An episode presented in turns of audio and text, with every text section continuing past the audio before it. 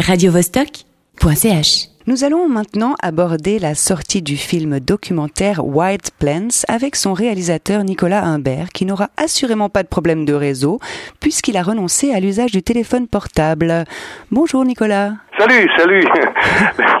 oui, si on vit sans portable, euh, euh, la vie est, euh, est, une aventure, tu sais.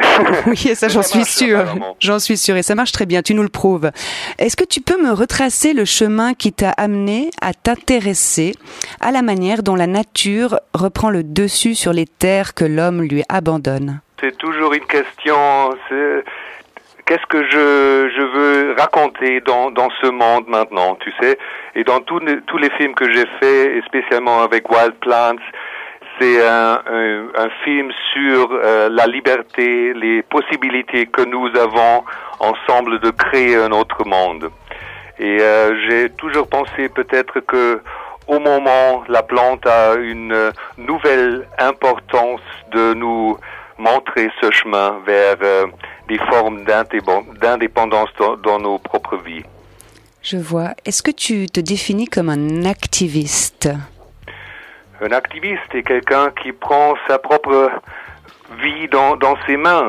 Et je crois chacun de nous a, a ce désir profondément de voilà d'être capable de réaliser ça. Et parfois on, on peut l'oublier parce que le monde se présente différemment au moment, mais il y a toujours cet, accès vers euh, ta, ta, propre vie et les gens qui sont dans ce film racontent des, des, des possibilités de le faire.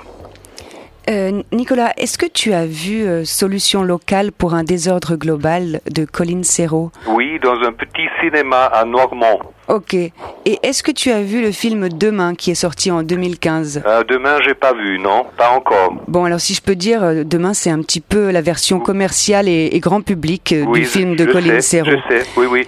Il y a des, oui, des, des, des des, tendances aussi de, de, créer des, des, des, films comme ça. Hein. Pour moi, c'était toujours le défi aussi de trouver une forme euh, poétique pour le raconter, parce que je crois que la, poésie euh, porte beaucoup de cette énergie. Ça veut dire comme cinéaste, comme réalisateur que je, je suis, c'est aussi ce, défi de trouver une, forme juste et pas vraiment de documenter quelque chose, mais de créer quelque chose qui inspire d'autres de, de, trouver ses propres chemins. Euh, Dis-moi, il a été projeté en avril euh, 2016 au Festival international de, de, cinéma de Nyon Vision du réel. Oui. Il est sorti dans les salles suisses alémaniques le 27 octobre et Wild Plants débarque enfin dans les salles romandes. Pourquoi les Suisses allemands euh, ont-ils eu la primeur? C'est toujours les les questions entre les deux parties de la Suisse, hein. mais on a on a pensé que de de, de commencer euh, voilà, à, à, Zurich, Bâle et Berne, mais en même temps, parce qu'aujourd'hui, ce soir, il y a la première euh, euh, romande à Lausanne, au Cinema City Club.